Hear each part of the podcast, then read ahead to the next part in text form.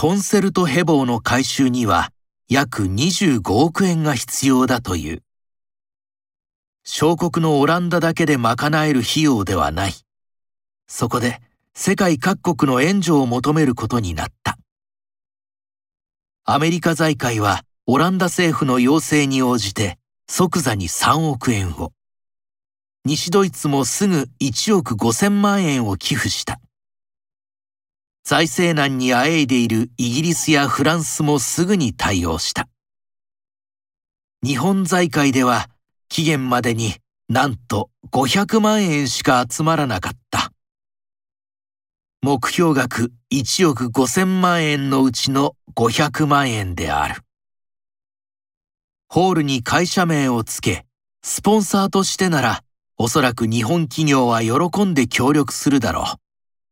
良い宣伝になるからだ。僕にはそれが気に入らないのである。日本は貿易で生きるしかない。現在、いろいろな経済摩擦が起きている。それを和らげるためにも、世界の国々と仲良くやっていかなければならない。だからこそ、企業名を出さない多くの奉仕が必要なのではあるまいか。ウィーン国立アカデミーや西ベルリンのムジーク・ホッホ・シューレなど、ヨーロッパの主な音楽学校の学生の8割は外国人である。その外国人のうちの9割までが日本人だということだ。国立の音楽学校は授業料を取らないところが多いため、国民の一部からなぜ日本の音楽家の卵のためだけに自分たちが税金を払うのかという声が出てきている。我々日本人はこういった様々な恩恵を受けているのだ。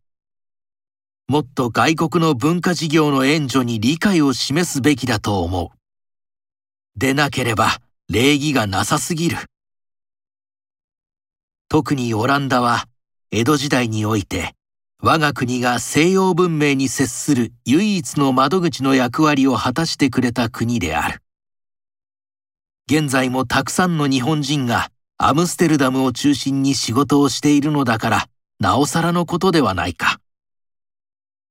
我が国はヨーロッパから音楽を学んだ立場だが、今や欧米から日本に留学に来る人が増えつつあるほどまでに成長した。四季のジャンルで特に多い。数年前に僕は NHK 交響楽団と東南アジアの国々を演奏旅行した。政府派遣の文化施設団という立場だった。どの国でも記者会見の席で向こうのジャーナリストに尋ねられたのだった。日本はアジアにあって西洋音楽に関しては飛び抜けた先進国である。我々の国の若い音楽家たちがヨーロッパやアメリカへ行くのは遠すぎるし、お金もかかる。だから日本の留学生受け入れ制度をもっと盛んにしてくれないかというのである。東南アジアからの音楽留学生をどんどん受け入れ、良い勉強のチャンスを作り、実りをもたらしてもらえば、日本の将来にとっても大きなプラスである。我が日本民族は外国の文化事業を援助しようとする気持ちが基本的にはない体質だという気がする。島国としての閉鎖的な体質で済んだこれまでの歴史とは違って、これからは世界各国と上手に付き合わなければならないのは自明の理である。少なくとも日本が受けた恩恵に見合った分は返したいものと世界中を指揮して回りながらいつも思っている。